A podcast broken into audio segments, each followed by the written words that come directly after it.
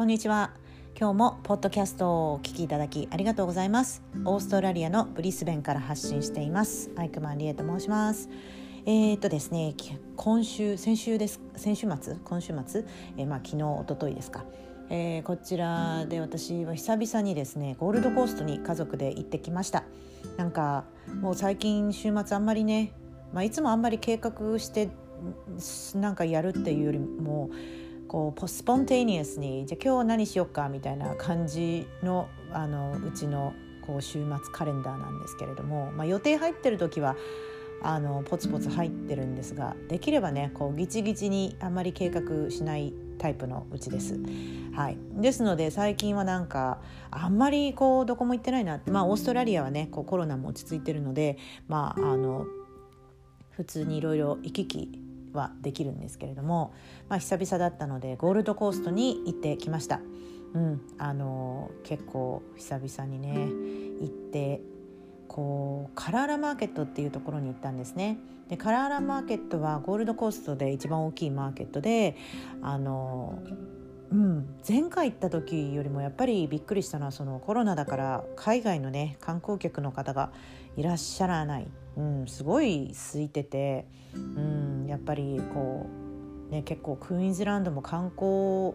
産業が盛んなところなので。ね、国境ボーダーがあんまり開かれないとなかなかまだ観光業の人は大変だろうなっていうのをちょっと思いました。ね、でそこで私は初めてねあのミニゴルフパートパートゴルフっていうんですけどこちらでは、まあ、子供と一緒にやるにはねなかなか楽しいアクティビティだと思います。っていうか人生初めてそのミニゴルフやったんですけど子供も初めてであのなかなか今まで住んでたところではやったことないですね。もし周りで皆さんミニゴルフできるところがあったらあの、まあ、本当の本当のゴルフよりかはね楽しくこうなんていうのリラックスしながらできるし、まあ、お安くできるしいいあの休日のアクティビティではないかなと思います。はいちょっとねあのお隣さんのワンちゃんのあの声が聞こえるかもしれないですけどあのお気になさらず。はい、では今日のトピックなんですけれどもこれちょっと自分でこう今ポッドキャストを話しながらね答えあるかなって答えがわからないちょっとオチがわからないあのトピックになるかもしれないんですけれども皆さんと一緒にねこう考えていけたらいいなと思います。まず許容範囲というのはどうやって決められるのかっていうことについてちょっと考えてみたいと思います。許容範囲許容範囲っていうのはその許せる範囲ですね。うん、なんていうのかなこう今回の週末そのゴールドコースト行って考えさせられたことがあってそのまあ私はロンドンでね双子を産んで結構ロンドンでも都市、うん、あのビッグシティですよね。でその中でもやっぱり双子の育児っていうのはねこう2人分なのでこう一番覚えてるのはその移動とかやっぱり大変じゃないですか、まあ、お子さんいらっしゃる方ねあのお分かりになると思うんですけれどもこう国によってねその国の許容範囲、うん、トロランスっていうふうに英語では言うんですけれどもそれが広いかそのトロランスか広いか狭いかっていうところって本当住んでるところのね町の大きさによるのかなんだろうすごくね考えさせられることがあるんですよ。で私東京出身なんですけれども東京ってやっぱりもう世界でも本当に屈指の大都市だと思うんですね。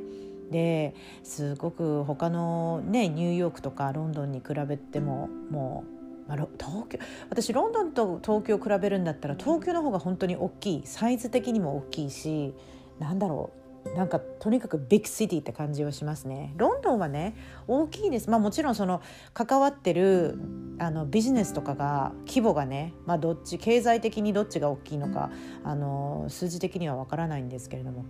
ロンドン自体が狭いので駅とかもね歩ける日本で一駅歩くってかなり大変ですけれどもロンドンだとね一駅あの地下鉄チューブとか歩けるしそうまあどっちも大都市だと思うんですけどロンドンのね人の方がやや許容範囲が広いっていうのを感じますそして今私オーストラリアのブリスベンにいますけれどもロンドンとブリスベンを比べたら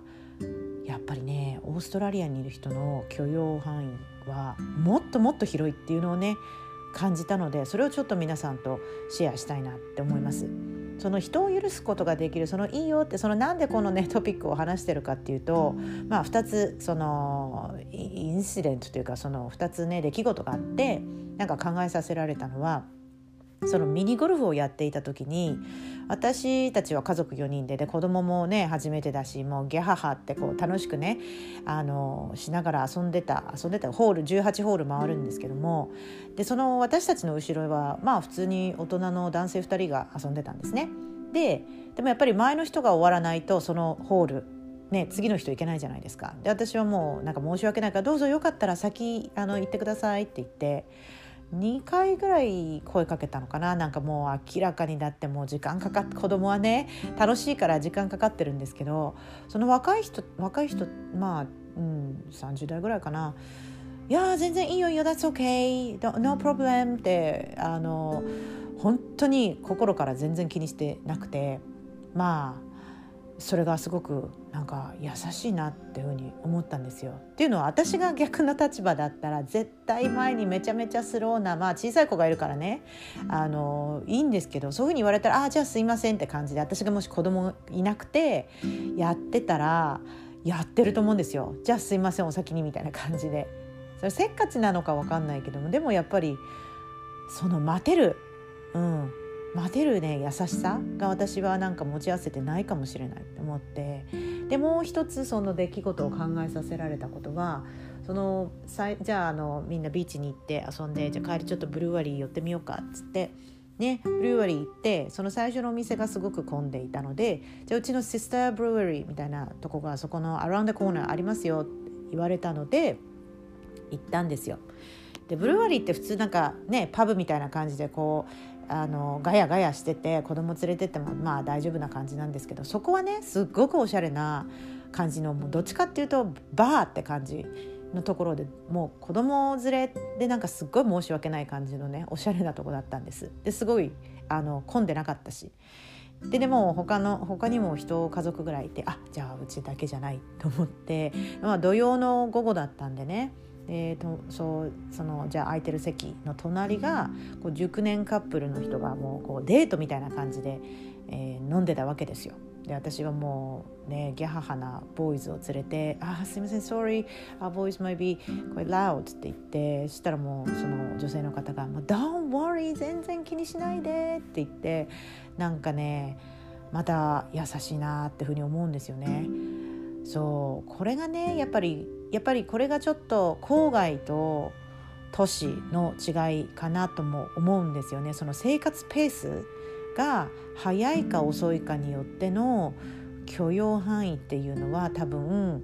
違うと思うんですよね。私いつも都市型の生活をしてたのでその便利さもすぐ今例えばアマゾンだって、ね、日本だったら数時間で届く東京だったら数時間で届くとかあるだろうしロンドンだってねアマゾンプライムやったらもう大体翌日着きます。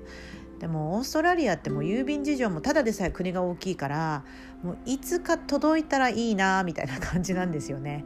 アマゾンプライムやってますけど、まあ、最近はねそう物流センターもこう結構せんあのブリスベンにあるから届くの早くなったとは思うんですけどでも例えば eBay で何か買ったり郵便で来るじゃないですか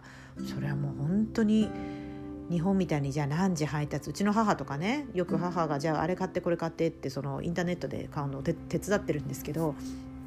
何時にじゃあ指定してねとかできるじゃないですか日本では。うん、でそれはもうなんか海外だとあんまりありえなくて本当に来る時に来るみたいな感じのねがデフォルトなんですよ。だからその何を言おうとしたのかな。あそうそう。その都市型の生活をしているとやっぱりそのエクスペクテーションっていうか期待期待することが高いんですよね。何でも例えば注文したらすぐとか便利さも手に入れたい時にすぐ手に入れるで逆に手に入れられない時ってめちゃめちゃイライラすると思うんですよね。こう何時の何時って指定したのにとかところがやっぱり海外海外じゃない郊外のちょっと地方日本でもね私あのあの親がね沖縄に移住していたこともあり過去の5年間ぐらいは沖縄にねこう家族親に会いに帰ってたんですけれども沖縄の人は沖縄の人でめちゃめちゃやっぱり子供に対してもすごく寛容でやっぱりこう生活がねスローペースなところこれは国に限らずそういうなんかゆとりが生まれるのかなってふうにちょっとしみじみ思いましたね。なんかそれってすごい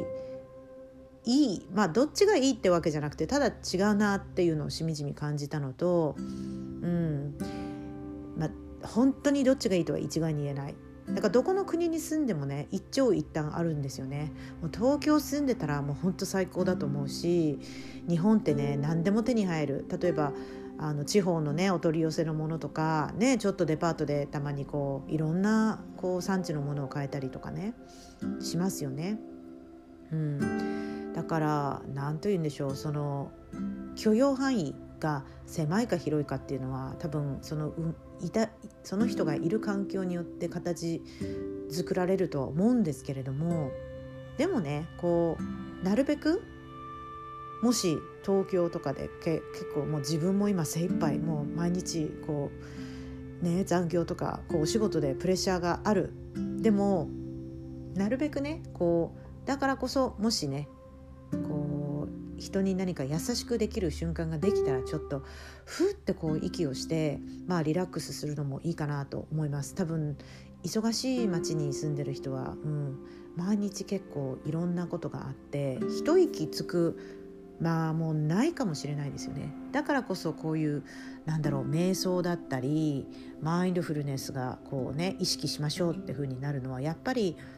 意識しないとそういう風に深呼吸とかできないこう状況になってるかもしれない。なのでまあもしね自分で意識してもうちょっとこうふーって肩肩の力を抜いてこう生活してみるのもいいかもしれません。もちろんいろんな情報とかねこう目に入ったり耳に入ったりするとは思うんですけれども、うんまあ、一長一短ですね。こ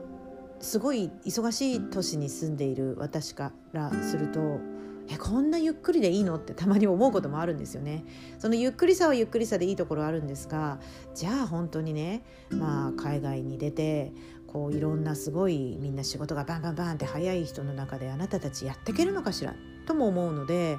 両方やっぱりバランスよくねあのできるようにしたらいいと思いますね。うん本当にどっちがいいってわけではないんですがただそういうことを思いました。でもしね優しくできることがあるのであれば優しくしましょうっていうことですねなんかロンドンでねその当たり前の優しさが東京ではそうでもなかったっていうのがその例えばお年寄りに席を譲ったりこのベビーカーを持ってる人を本当にスッとこうロンドンとかね助けてくれる人が多かったうん、のを覚えてるんですけども東京だとやっぱりこう忙しかったり、うん、してそういう心の余裕がで出てこないかもしれないんですよね。うん、まあそういうことで今日のトピックの寛容さ広いか狭いかはどういうことにねあの起因するのかっていうトピックだったんですけれどもおそらくそれは住む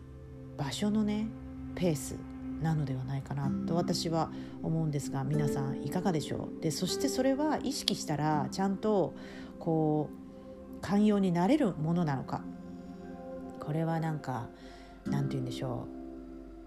う？意識してねこう考えてまあ実際に行動をしてみないと多分なんか変わらないとは思うので皆さんもし機会があればね